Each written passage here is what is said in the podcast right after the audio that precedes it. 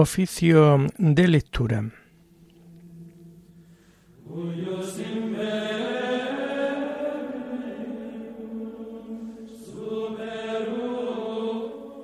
Comenzamos el oficio de lectura de este viernes 17 de noviembre de 2023, día en que la Iglesia celebra la memoria obligatoria de Santa Isabel de Hungría. Era hija de Andrés, rey de Hungría, y nació el año 1207. Siendo aún niña, fue dada en matrimonio a Luis, landgrave de Turingia, del que tuvo tres hijos. Vivía entregada a la meditación de las cosas celestiales, y después de la muerte de su esposo, abrazó la pobreza y erigió un hospital en el que ella misma servía a los enfermos. Murió en Maburgo en 1231. Señor, ábreme los labios, y mi boca proclamará tu alabanza. Gloria al Padre y al Hijo y al Espíritu Santo, como era en el principio, ahora y siempre, por los siglos de los siglos. Amén. Aleluya. Aclamemos al Señor en esta celebración de Santa Isabel de Hungría.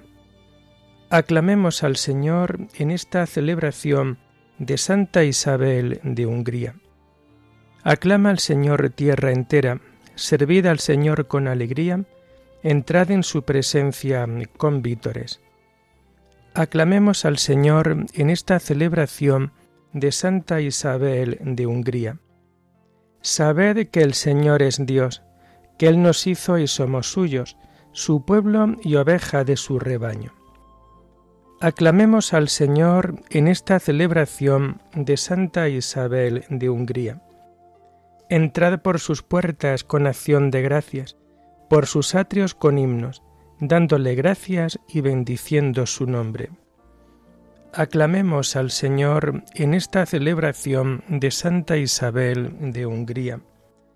El Señor es bueno, su misericordia es eterna, su fidelidad por todas las edades.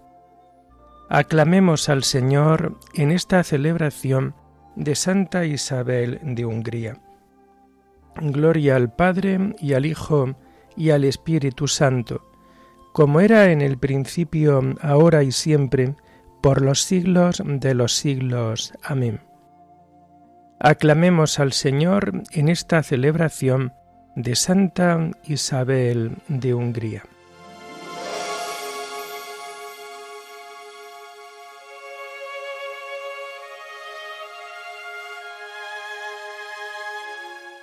Tomamos el himno del oficio de lectura de Santas Mujeres y que encontramos en las páginas 1616 y 1617. La mujer fuerte puso en Dios su esperanza, Dios la sostiene. Hizo del templo su casa, mantuvo ardiendo su lámpara. En la mesa de los hijos hizo a los pobres un sitio, guardó memoria a sus muertos, gastó en los vivos su tiempo.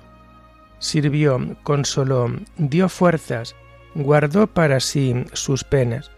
Vistió el dolor de plegaria, la soledad de esperanza. Y Dios la cubrió de gloria como de un velo de bodas. La mujer fuerte puso en Dios su esperanza, Dios la sostiene. Amén.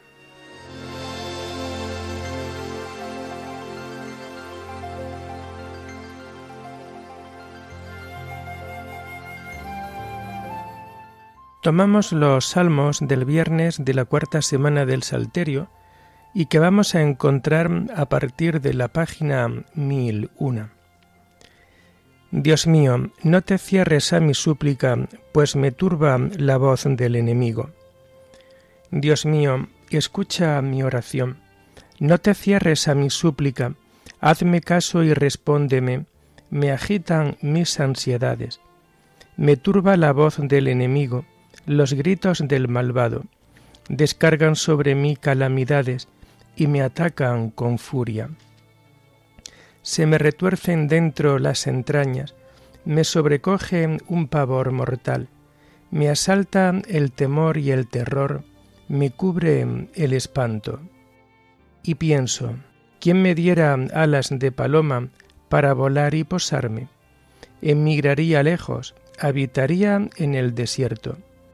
Me pondría enseguida a salvo de la tormenta, del huracán que devora, Señor, del torrente de sus lenguas. Gloria al Padre y al Hijo y al Espíritu Santo, como era en el principio, ahora y siempre, por los siglos de los siglos. Amén. Dios mío, no te cierre a mi súplica, pues me turba la voz del enemigo.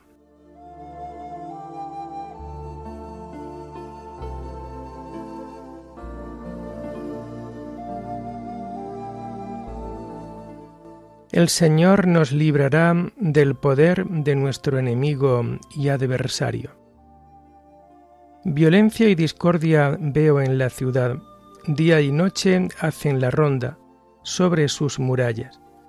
En su recinto crimen e injusticia, dentro de ella calamidades. No se apartan de su plaza la crueldad y el engaño. Si mi enemigo me injuriase, lo aguantaría si mi adversario se alzase contra mí, me escondería de él. Pero eres tú, mi compañero, mi amigo y confidente, a quien me unía una dulce intimidad. Juntos íbamos entre el bullicio por la casa de Dios.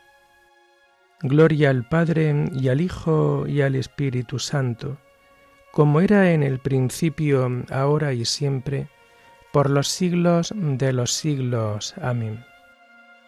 El Señor nos librará del poder de nuestro enemigo y adversario.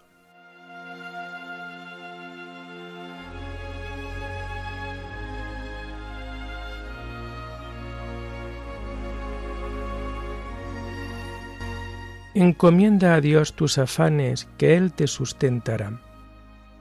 Pero yo invoco a Dios y el Señor me salva por la tarde, en la mañana, al mediodía, me quejo gimiendo. Dios escucha mi voz, su paz rescata mi alma de la guerra que me hacen, porque son muchos contra mí. Dios me escucha, los humilla, el que reina desde siempre, porque no quieren enmendarse ni temen a Dios. Levantan la mano contra su aliado, violando los pactos, su boca es más blanda que la manteca, pero desean la guerra. Sus palabras son más suaves que el aceite, pero son puñales.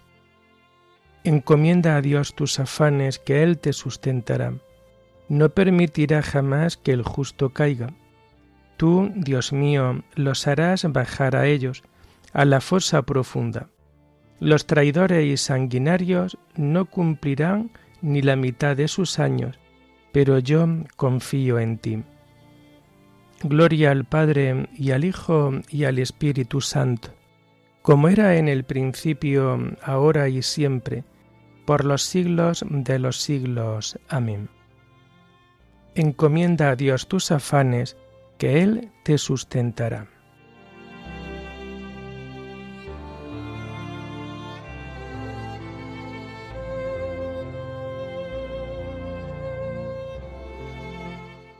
Hijo mío, haz caso de mi sabiduría, presta oído a mi inteligencia. Tomamos la primera lectura del viernes de la trigésimo segunda semana del tiempo ordinario y que encontramos en las páginas 412 y 413. Esta primera lectura está tomada del libro del profeta Daniel. Visión de un hombre y aparición del ángel. El año tercero de Ciro, rey de Persia, Daniel, llamado Belsázar, recibió una palabra, palabra cierta, un ejército inmenso. Comprendió la palabra, entendió la visión. Por entonces yo, Daniel, estaba cumpliendo un luto de tres semanas no comía manjar exquisitos, no probaba vino ni carne, ni me ungía durante las tres semanas. El día 24 del mes primero estaba yo junto al río grande, el Tigris. Alcé la vista y vi aparecer un hombre vestido de lino, con un cinturón de oro. Su cuerpo era como crisólito, su rostro como un relámpago, sus ojos como antorchas, sus brazos y piernas como destellos de bronce bruñido, sus palabras resonaban como una multitud. Yo solo veía la visión. La gente que estaba conmigo, aunque no veía la visión, quedó sobrecogida de terror y corrió a esconderse. Así quedé solo. Al ver aquella magnífica visión, me sentí desfallecer. Mi semblante quedó desfigurado y no lograba dominarme.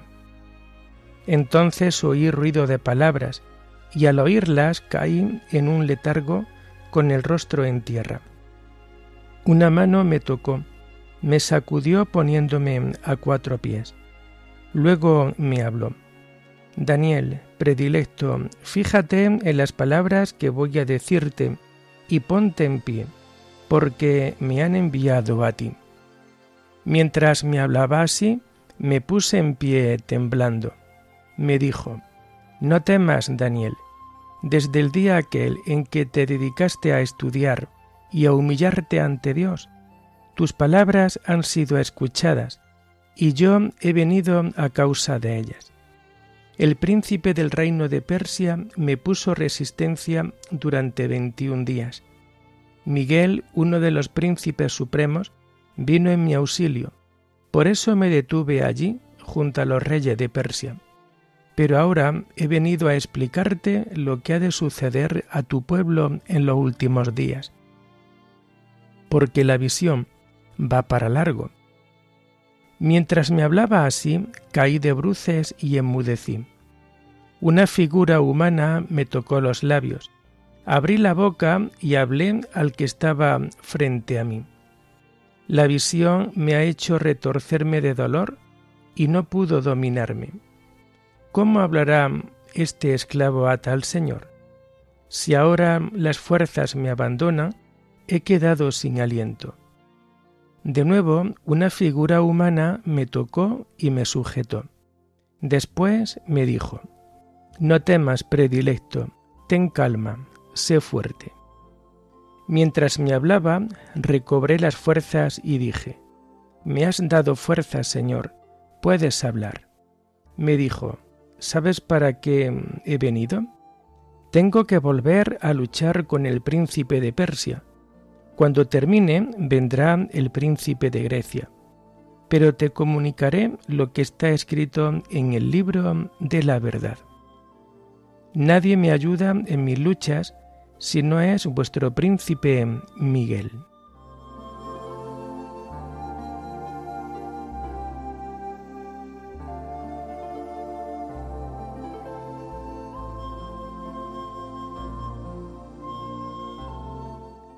Desde el día aquel en que te dedicaste a estudiar y a humillarte ante Dios, tus palabras han sido escuchadas y yo he venido a causa de ellas. No temas, Daniel, te comunicaré lo que está escrito en el libro de la verdad. Tus palabras han sido escuchadas y yo he venido a causa de ellas.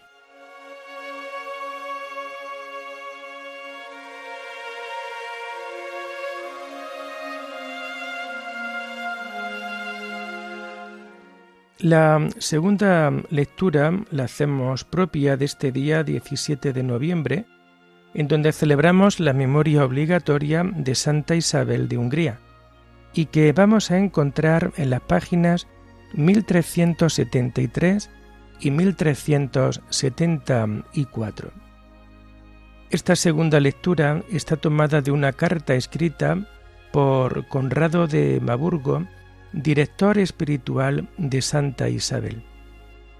Isabel reconoció y amó a Cristo en la persona de los pobres. Pronto Isabel comenzó a destacar por sus virtudes y así como durante toda su vida había sido consuelo de los pobres, comenzó luego a ser plenamente remedio de los hambrientos.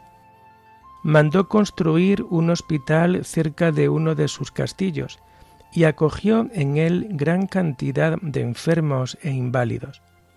A todos los que allí acudían en demanda de limosna, les otorgaba ampliamente el beneficio de su caridad. Y no sólo allí, sino también en todos los lugares sujetos a la jurisdicción de su marido, llegando a agotar de tal modo todas las rentas provenientes de los cuatro principados de éste, que se vio obligada finalmente a vender en favor de los pobres todas las joyas y vestidos lujosos. Tenía la costumbre de visitar personalmente a todos sus enfermos, dos veces al día, por la mañana y por la tarde, curando también personalmente a los más repugnantes, a los cuales daba de comer. Les hacía la cama, los cargaba sobre sí y ejercía con ellos muchos otros deberes de humanidad. Y su esposo, de grata memoria, no veía con malos ojos todas estas cosas. Finalmente, al morir su esposo, ella, aspirando a la máxima perfección, me pidió con lágrimas abundantes que le permitiese ir a mendigar de puerta en puerta. En el mismo día del Viernes Santo, mientras estaban desnudados los altares, puestas las manos sobre el altar de una capilla de su ciudad, en la que habían establecido frailes menores, estando presente algunas personas, renunció a su propia voluntad, a todas las pompas del mundo y a todas las cosas que el Salvador en el Evangelio aconsejó abandonar. Después de esto, viendo que podía ser absorbida por la agitación del mundo y por la gloria mundana de aquel territorio en el que, en vida de su marido, había vivido rodeada de boato, me siguió hasta Marburgo, aun en contra de mi voluntad. Allí, en la ciudad, hizo edificar un hospital, en el que dio acogida a enfermos e inválidos, sentado, sentando a su mesa a los más míseros y despreciados. Afirmo ante Dios que raramente he visto una mujer que a una actividad tan intensa juntara una vida tan contemplativa, ya que algunos religiosos y religiosas vieron más de una vez cómo, al volver de la intimidad de la oración, su rostro resplandecía de un modo admirable y de sus ojos salían como unos rayos de sol. Antes de su muerte la oí en confesión, y al preguntarle cómo había de disponer de sus bienes y de su ajuar, respondió que hacía ya mucho tiempo que pertenecía a los pobres, todo lo que figuraba como suyo, y me pidió que se lo repartiera todo, a excepción de la pobre túnica que vestía y con la que quería ser sepultada. Recibió luego el cuerpo del Señor, y después estuvo hablando hasta la tarde de las cosas buenas que había oído en la predicación. Finalmente, habiendo encomendado a Dios con gran devoción a todos los que la asistían, expiró como quien se duerme plácidamente.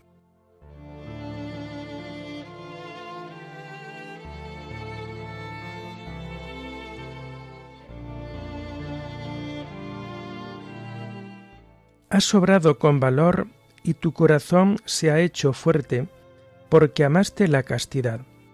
Por eso serás bendita eternamente. Tus acciones y tus limosnas han llegado hasta Dios y las tiene presentes. Por eso serás bendita eternamente. Oremos. Oh Dios, que concediste a Santa Isabel de Hungría la gracia de reconocer y venerar en los pobres a tu Hijo Jesucristo, concédenos por su intercesión servir con amor infatigable a los humildes y a los atribulados. Por nuestro Señor Jesucristo, tu Hijo, que vive y reina contigo en la unidad del Espíritu Santo y es Dios, por los siglos de los siglos. Bendigamos al Señor, demos gracias a Dios.